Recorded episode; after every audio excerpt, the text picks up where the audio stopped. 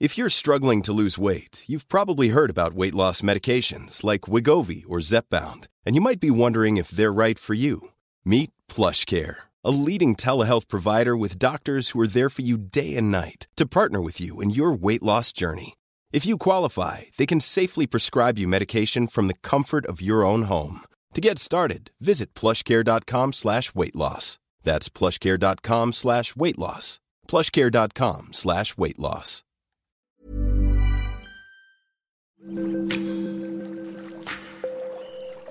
Aderezo presenta Qué sabroso con Gerardo León.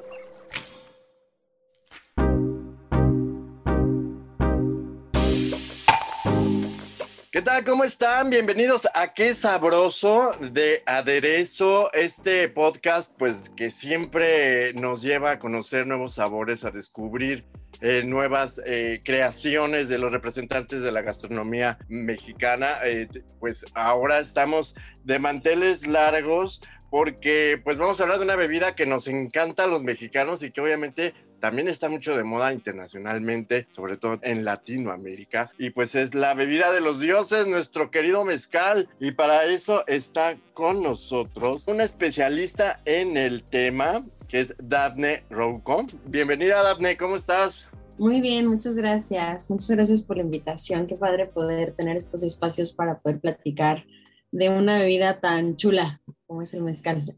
Oye, Daphne, envidio tu trabajo, ¿sabes? Es un trabajo difícil, pero alguien tiene que hacerlo, es correcto. bueno, pues Daphne eh, pues es eh, mixóloga de Casa Lumbre y pues dentro de esta casa pues están otros destilados, entre los que destacan Ojo de Tigre, que de que, también es un mezcal nuevo, digámoslo así, reciente producción, y que este, pues Dafne es la embajadora de esta firma, que obviamente tiene mucho que decir, tienes mucho que decir, Dafne, de esta bebida de los dioses, y pues como sabemos, es una bebida pues que nos lleva a la historia eh, tiene una gran historia, sobre todo de nuestros ancestros. En agua significa metal, que es maguey, e iscali, cocido. Cuéntanos un poquito de esta bebida y también de tus inicios, mi querida Daphne. Pues sí, si quieres entramos en la carnita. Bueno, me presento. Eh, yo ya llevo seis años en esta bella industria de la hospitalidad, así nos gusta nombrarla, porque al final no solo es como la parte sensorial de esto, sino la experiencia, las memorias que se generan en torno a lo que nosotros hacemos como, como bartenders. Justamente empecé siendo bartender y hace dos años pues tuve la fortuna de ser llamada por Casa Lumbre para poder eh, pues ser su embajadora y poder compartir un poco de lo que es el patrimonio cultural mexicano, eh, pues por supuesto con nosotros eh, como país, porque creo que hay muchos prejuicios y mitos en torno a esta bebida, pero también, bueno, ha habido un boom bastante importante a nivel mundial y nos empiezan a reconocer también como un país que hace otro destilado de agave que se llama mezcal y como bien dice, significa maguey cocido. Y pues bueno, entrando en materia de qué es el mezcal o de dónde viene o un poquito de esta historia, pues sí nos tenemos que remontar, por supuesto, a las culturas prehispánicas, ¿no? ¿Por qué? Porque el agave era una planta que tenía, que, más bien eh, no había uso doméstico que no estuviera asociada a ella. Se utilizaba, por supuesto, de manera ritual con esta bebida, que es también la bebida de los dioses, que le llaman el pulque, que es un fermento de agave. Hay muchas este, culturas que todavía ocupan el agave, por ejemplo, el quiote. En comunidades mezcaleras lo hacen una galleta. Para quienes no sepan qué es el quiote, es el tallo de la planta del agave, este, justo para que florezca, es, la parte del tallo. De manera medicinal utilizaban mucho las pencas del agave. Si nosotros raspamos este, las pencas, vamos a encontrar el ixtle, que el ixtle es una fibra que se utiliza mucho para la vestimenta, para el calzado, se utilizaba para las construcciones, etc. Entonces llegan justamente los españoles y llega un jesuita que se llama José de Acosta y al ver todas estas virtudes y todas estas características eh, que tenía el agave y todas estas propiedades, decide nombrarlo el árbol de las maravillas. Y justamente gracias a, bueno, ok, sí, digamos, gracias a estas migraciones que llegaron de la parte europea y de la parte asiática, se empieza a destilar eh, el agave, el fermento de agave, y es como empieza a hacerse mezcal Por supuesto que hay también teorías de que las culturas prehispánicas ya elaboraban mezcal, pero al momento me he encontrado más con la idea de que la, bebida como tal empezó a producirse después de, de esta etapa y que justamente podríamos nombrarlo como un destilado mestizo, porque justamente gracias a todos los procesos de destilación que llegaron a América es como empieza a florecer esta bebida y pues bueno, ahí tenemos esta bebida mágica. Por ahí se dice que el mezcal no te emborracha, sino que te pone mágico. Ay, ¿qué tal? No, bueno, obviamente es toda una historia súper interesante. Y pues sí, nos ponemos muy mágicos, pero eh, obviamente con cuidado, ¿verdad? Con todo este... Totalmente. las medidas necesarias, pero eh, sí es importante mencionar que mm, la historia es similar al tequila, digamos que el mezcal está como también relacionado con el agave, estamos hablando un poco de esta producción muy similar. Por supuesto, justamente, eh, pues este boom de, comercialización de esta bebida espirituosa, yo calculo que empieza hace 15 años, por lo menos aquí en Ciudad de México, ¿no? Donde se empiezan a abrir estos pequeños espacios que si les nombran mezcalerías y empezamos a entender que hay otros destilados de agave eh, en México, ¿no? Entonces, entendamos que en México hay 26 estados que producen destilado de agave son cuatro los que tienen denominación de origen. ¿Qué es una denominación de origen? Pues es que un producto se deba a su lugar de origen, justamente, ¿no? Que, todas esas características que tiene se deban a un espacio geográfico determinado y pues para qué nos sirve una denominación de origen, justamente para proteger, ¿no?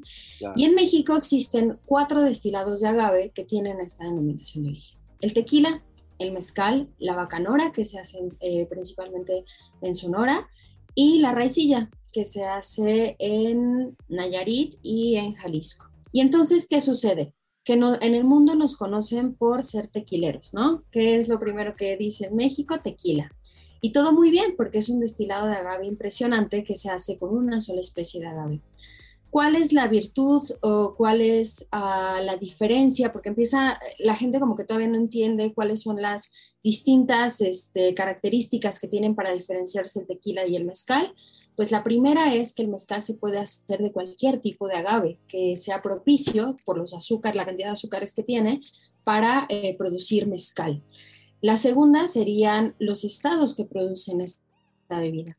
Para, en la producción de, tequila existen cinco estados donde está permitido eh, la producción de destilado de agave bajo ese nombre. Y en el mezcal existen nueve estados todo el mundo conocemos que se hace mezcal en Oaxaca, pero también hay muchos otros estados que tienen unos mezcales de una calidad impresionante y con una sensorialidad pues peculiar, ¿no? Está el estado de Durango, eh, San Luis Potosí, Tamaulipas, Zacatecas, Puebla, eh, Guanajuato, Michoacán, Guerrero y pues bueno, Oaxaca como su principal productor. Y la tercera, pues son los procesos de producción. ¿Qué sucede? Que la industria del tequila nos lleva 100 años de comercialización. Eh, fue José Cuervo quien empezó a producir y a comercializar vino mezcal de tequila. Por cuestiones de mercadotecnia, justamente se quita la parte del vino mezcal y se queda pues la palabra tequila y después ya funge bajo su propia denominación de origen. Pero entendamos que el tequila también es un tipo de mezcal, ¿no? Eh, ¿Por qué? Porque si nos vamos justamente, como tú lo dijiste hace rato, a la raíz de la palabra, Mezcal significa maguey cocido, el tequila es un maguey cocido, la bacanora es un maguey cocido, la raicilla, el comiteco, la tusca, etcétera. Hay muchísimos destilados de acá, ¿no? Y pues bueno, ese es a grandes rasgos como vamos a empezar a entender el mundo del mezcal a través de esta diferencia importante, pues con una categoría que es muy demandada a nivel mundial y que tiene su propio nicho y nada, pues es eso. Toda esta historia y estos procesos eh, se están eh, eh, pues dando a conocer también a partir de tu trabajo, de tu labor, de este, también como mixólogos que siempre están aportando nuevas ideas para degustarlo, para combinarlo, para maridarlo y cada vez encontramos más formas, como dices, más lugares donde podemos este, degustar mezcal. No es cualquier cosa, debe de, de haber todo un ritual. Para mí es todo un ritual, desde la sal de gusano hasta cómo degustarlo, ¿no? Totalmente, y creo que en este ámbito de empezar a acercar a, las personas al mezcal, pues bueno, es por eso que existe y a partir de donde se desarrolla Mezcal Ojo de Tigre, Y sí considero que justamente lo que dices, ¿no? Hay personas que son mucho más puristas y que entienden a los destilados de agave que se tienen que tomar solitos, etcétera, ¿no? Existía hace mucho tiempo como este, este combo que era increíble de cerveza con mezcal, que había muchos amantes también de esa parte. Y hace algunos años eh, también empezó la parte de la coctelería, de la mixología a explotar, ¿no? En eh, eh, este destilado que pues en el tequila tenemos bebidas icónicas, ¿no? ¿Quién no conoce y quién no sabe hacer una paloma? ¿O quién no sabe hacer una margarita? Pero el mundo del mezcal de repente fue así como, wow, lo tengo que mezclar, no lo tengo que mezclar, etcétera, ¿no? Hay mezcales, por ejemplo, a mí que no me gustaría mezclarlos. ¿Por qué? Porque empecemos que la planta del agave para poder tener una cantidad de azúcares propicia para poder producir mezcal necesita en un espadín, que es el más común, 8 años. Pero hay mezcales que tardan 15, 20 años en madurar. Entonces, quizás esos mezcales, eh, como el jabalí, como el, un tepestate, un arroqueño, no sean propicios para, para llevarlos al mundo de la coctelería. Sin embargo, por eso existen otro tipo de mezcales, como mezcal ojo de tigre, que lo que quiere hacer es dar la bienvenida y dar una buena entrada a esta categoría que yo me atrevo a compararla siempre con el mundo del vino porque va a depender de muchos factores para tener una sensorialidad específica. Háblanos un poquito más de esto, porque por ejemplo el proceso, hay barricas, se conservan, igual hay, hay, añejos, eh, ¿cómo podemos este, distinguir estas categorías? Pues bueno, las categorías del mezcal, existen tres clases de producciones de mezcal, de acuerdo a la norma que nos regula, que es la 070, que es como se establece, eh, pues sí, una categorización. Están los mezcales, así la categoría mezcal, que usualmente se asocian con lotes mucho más grandes y de producciones y procesos un poco más industrializados. Existen los mezcales artesanales, que ahí entra mezcal ojo de tigre, que si platicamos un poco del proceso para que entendamos de dónde viene esta artesanalidad. Y existen los mezcales ancestrales, que dentro de muchas de las características que tienen, eh, hay una, una este, peculiaridad, es que se destilan en ollas de barro. Sin embargo, a mí me gustaría hacer una diferencia sustancial e importante aquí, porque si bien existen mezcales como Ojo de Tigre que quieren acercar a la gente y que son propicios para la coctelería y que tienen toda esta versatilidad en los maridajes, etcétera, también existen mezcales, llamémoslo como en el cine, ¿no? Mezcales de culto y que van mucho más hacia la tradición y que no, o sea, no es que unos sean malos o los otros sean muy buenos, ¿no? Sino realmente son distintos. Eh, usualmente estos mezcales de tradición, de lo que nos van a hablar justamente es de una comunidad mezcalera, de, cuatro generaciones quizá de maestros mezcaleros que, han producido eh, y que, que, han dedicado su vida y parte de su sustento económico es, es esto, la producción de mezcal, ¿no? Entonces, tienen como toda esa parte cultural muy marcada e importante y entonces yo me atrevería a decir cuando hablo de esos mezcales que se hacen en lote pequeño, que conoces al maestro mezcalero de primera mano, etcétera, mezcales tradicionales y yo siempre digo que pues obviamente adoro mezcal ojo de tigre y espero que pues este después de que platiquemos de esto todo el mundo se anime a tener una botella para compartir este mezcal en su casa, pero que también cada vez que vayan a una mezcalería, cada vez que vayan a una comunidad mezcalera, este no sé, en Durango, en Zacatecas, también escuchen lo que tienen que decir a través del mezcal las personas que lo producen. Entonces, digamos que la categoría se basa eh, también mucho en el proceso, pero es muy diferente a los procesos que se realizan en con el tequila o, digamos, en el vino en general, ¿no? Sí, o sea, em, realmente, ahorita les cuento cómo se hace mezcal ojo de tigre, pero justamente esta categorización se hace de acuerdo a los procesos y a las herramientas que se utilizan, ¿no? Y, ah, esto me faltó decirlo hace rato, dentro de, esta misma clasificación que queremos hacer, a, bueno, que se hace al mezcal, existen clases de mezcal. Están los mezcales jóvenes. Los jóvenes no tienen ningún tipo de añejamiento. Su, su paralelo con los tequilas sería el tequila blanco, ¿no? Que no se añejan. Después vienen los reposados. Eh, para hacer un mezcal reposado, se tiene que quedar en contacto con madera en una barrica de dos meses a un año. Están los añejos, que duran más de un año en una barrica. Eh, están los abocados con, que son los que al final de la destilación y ya que los embotellan les ponen el gusano de maguey o les ponen una varita de, alguna hierba o de alguna flor. Yo me acuerdo que hace un tiempo fui a Baja California Sur y me dieron a probar un mezcal que estaba abocado con una flor endémica de allá que se llama la damiana, entonces tiene una expresión distinta.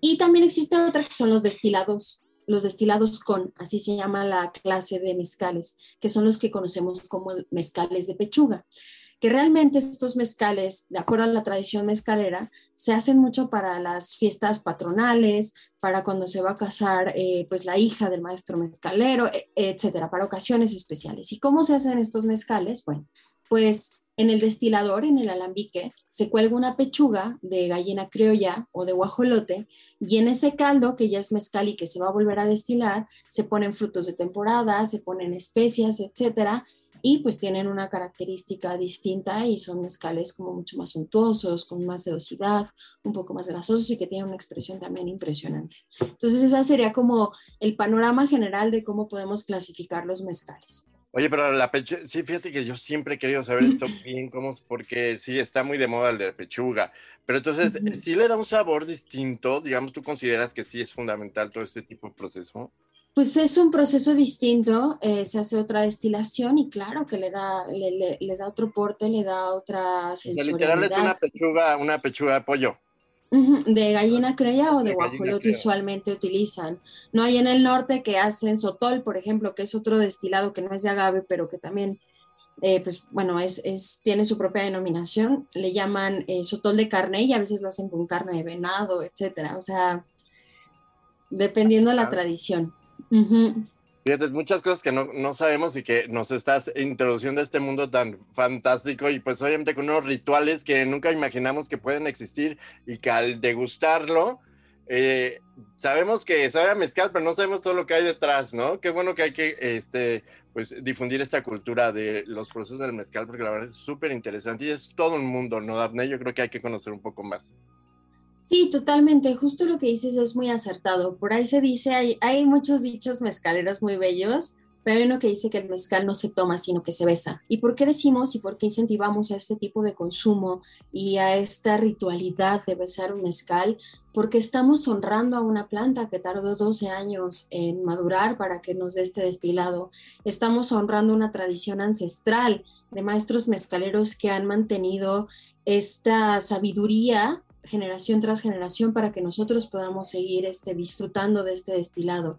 Entonces es cuando besamos el mezcal, cuando lo tomamos a sorbos, estamos honrando toda esa tradición y estamos este, pues, disfrutándolo, ¿no? No es como el shot y no es el quererse poner mágicos muy rápido, es disfrutar cada momento que estamos eh, probando pues eh, la sensorialidad y años de trabajo e historia, porque cuando hablamos de mezcales no solo hablamos de un destilado, hablamos de la cultura mexicana per se, así como es la gastronomía, así como es eh, la literatura, como es la danza, como es la música, como son las vestimentas típicas, como es la gastronomía de cada estado, ¿no? Lo mismo representa el mezcal.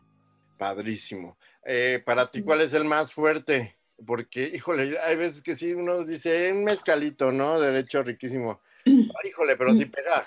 Sí, depende mucho de qué perfil queramos, eh, de, qué queramos, ¿no? A mí me gusta mucho, mucho. Yo creo que, híjole, no podría irme por uno y por otro, pero a mí me sorprende la capacidad que tiene cada mezcal, y me refiero a cada producción de mezcal o cada marca de mezcal distinta, de poder expresar una misma planta eh, que tiene un proceso distinto y que tiene este, ajustes distintos para poder crear una sensorialidad. Y eso para mí, probar un espadín, por ejemplo, eh, ahí te dice mucho y es el más común, ¿no? Y es el que sabemos que es un agave que se cultiva, ¿no? Que no es este silvestre, etcétera. Eso es un punto importante hablar de los mezcales, que últimamente y de repente nos enganchamos con la idea de que lo silvestre es lo cool.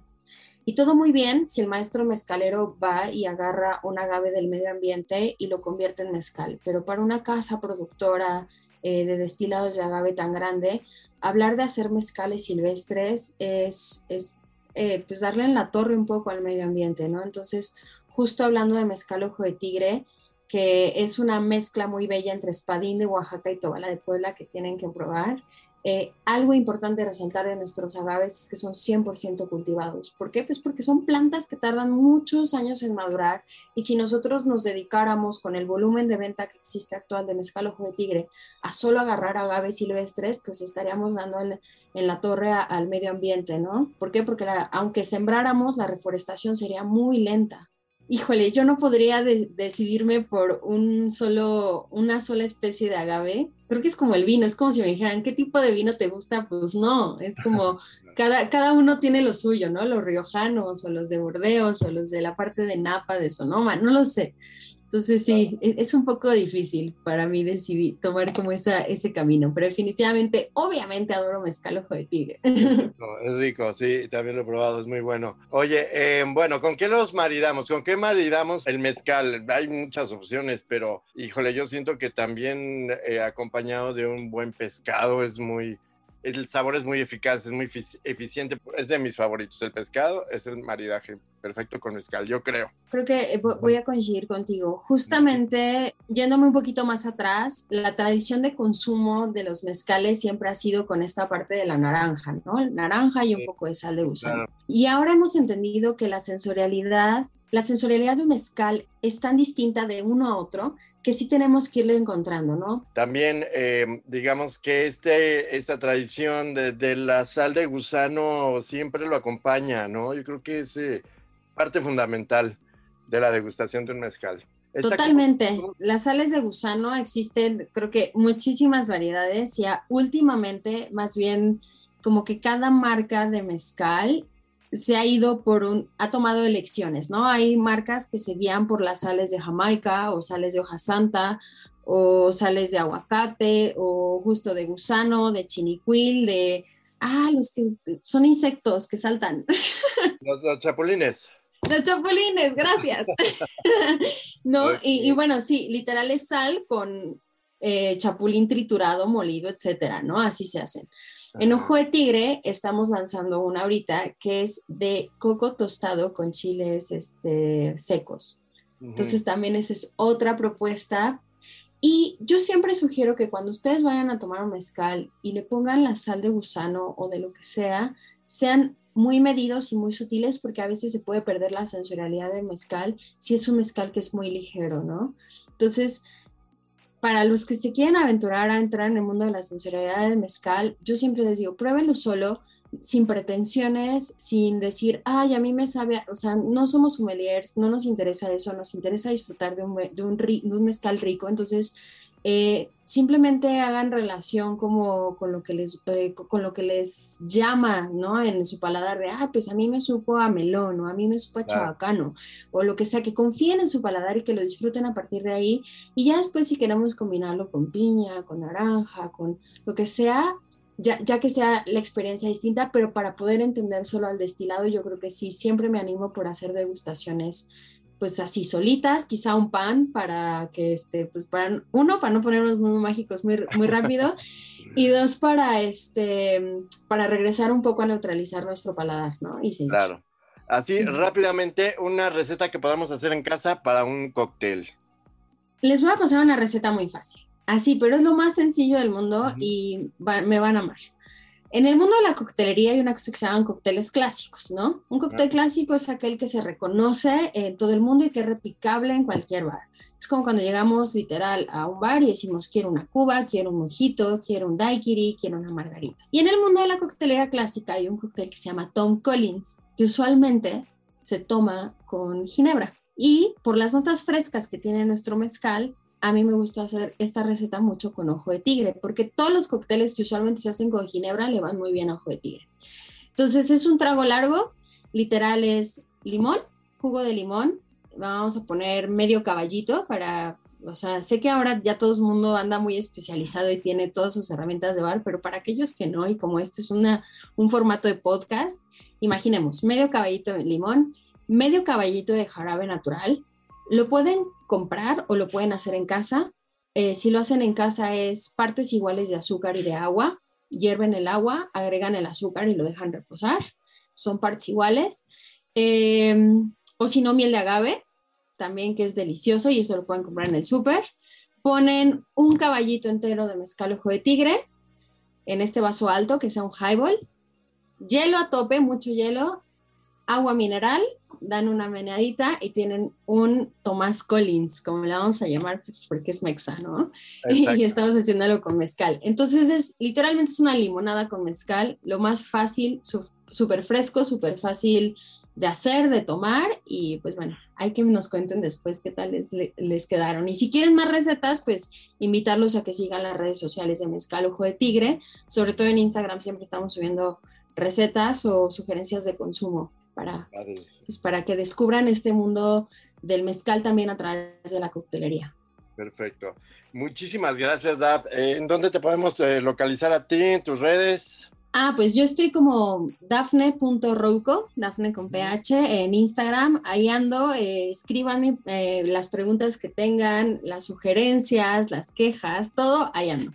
Perfecto. Pues muchísimas gracias. Ahora sí que nos abriste todo un panorama sobre el mezcal. Muchísimas gracias por participar con nosotros. Muchísimas gracias a todos ustedes. Nos escuchamos la próxima. Síganos en nuestras eh, redes en Instagram y en, en aderezo.mx. Nos escuchamos la próxima. Gracias por su atención.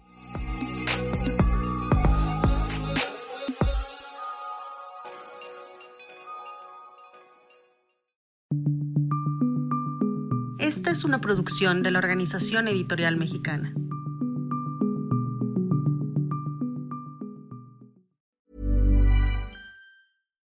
Deserves the best, and there's no better place to shop for Mother's Day than Whole Foods Market. They're your destination for unbeatable savings, from premium gifts to show-stopping flowers and irresistible desserts. Start by saving 33% with Prime on all body care and candles. Then get a 15-stem bunch of tulips for just $9.99 each with Prime. Round out Mom's menu with festive rosé, irresistible berry chantilly cake, and more special treats. Come celebrate Mother's Day at Whole Foods Market.